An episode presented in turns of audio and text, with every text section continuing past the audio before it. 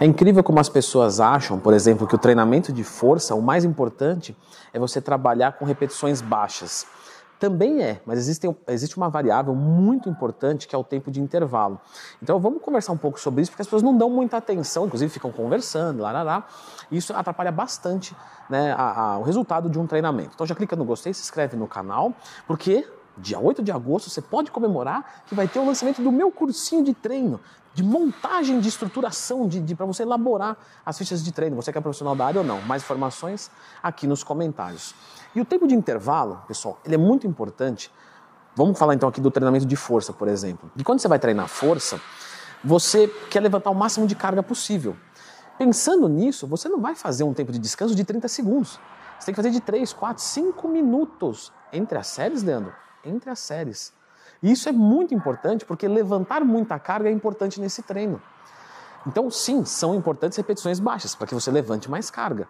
Só que o tempo de intervalo é negligenciado. Eu já vi gente fazendo treino de força com um minuto de intervalo. Não é um treino de força. Ou não é o melhor treino de força possível. Ah, Leandro, mas eu não sabia disso. Claro que você não sabia. Ninguém te ensinou isso. Tá tranquilo se você não sabe. Não se sinta desprestigiado.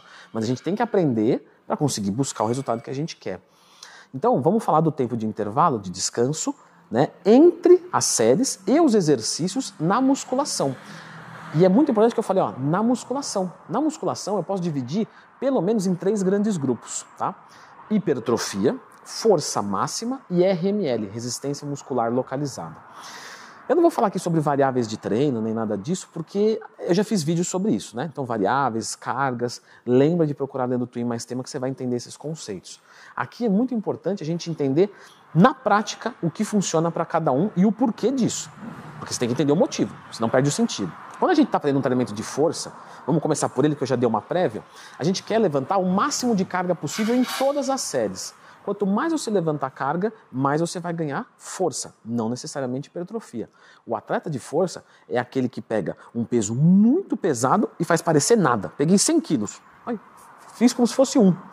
Um fisiculturista, quem quer ganhar músculo, ele vai pegar um quilo e vai fazer o músculo dele parecer que tem 100 quilos que ele está segurando.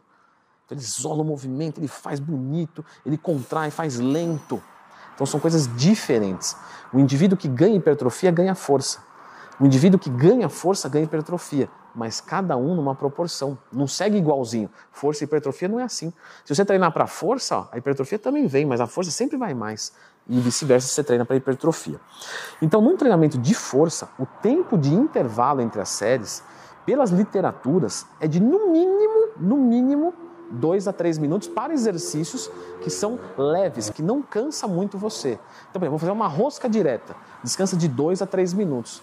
E exercícios que cansem muito você, levantamento terra, agachamento, barra fixa, de 3 a 5 minutos. Então, o que a gente entende do treinamento de força? Ele é um treinamento que ele tem uma densidade baixa. Por quê? Porque você vai ficar muito tempo treinando, mas muito tempo dentro desse tempo, tá entendendo? Sim, Leandro. Descansando. Leandro, você pergunta, você responde, eu sou meio esquizofrênica, é assim mesmo. Quando você vai fazer um treinamento de RML, nós vamos para o outro extremo, resistência muscular localizada, a gente quer um tempo de tensão maior. E aí, como é que a gente faz isso? A gente reduz o intervalo, o tempo de descanso, para pouquinho. Então, quer dizer, eu estou aqui fazendo 3 de 20. Ah, beleza. Repetições mais altas. Coloquei para descansar. Eu não quero recuperar o meu músculo completamente, como no treinamento de força. Eu quero recuperar ele parcialmente para que eu adestre a minha musculatura, no bom sentido, a ter mais capacidade glicolítica. E como é que eu crio mais fibras vermelhas dentro do meu músculo? Porque o músculo ele pode ser. Né, é legal quando você vai fazer aula de anatomia que você olha e realmente dá para ver essa coloração. Mais branco, mais rosado e mais vermelho. Fibras do tipo 1, 2A ou 2B. Como é que eu faço para ele ficar mais vermelho, mais aeróbico? O vermelho vem de sangue, de, de, de, oxigênio mesmo.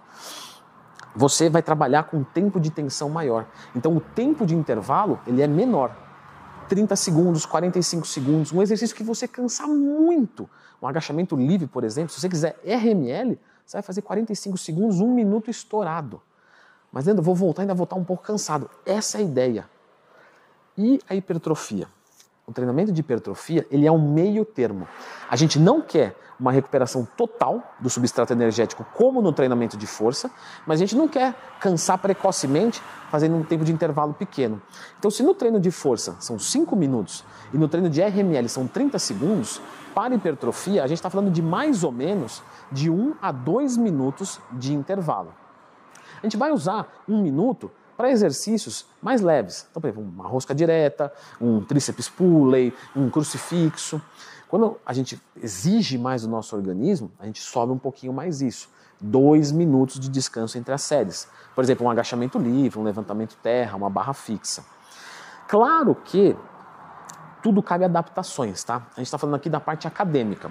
Eu, por exemplo, eu utilizo com alunos meus, certo, da consultoria, falei disso também nos meus cursos, do tempo de intervalo menor, mesmo num treino de hipertrofia. Então, por exemplo, vou fazer uma rosca concentrada. Gente, é um dos exercícios mais isoladores e mais tranquilos para o teu coração e para o teu pulmão.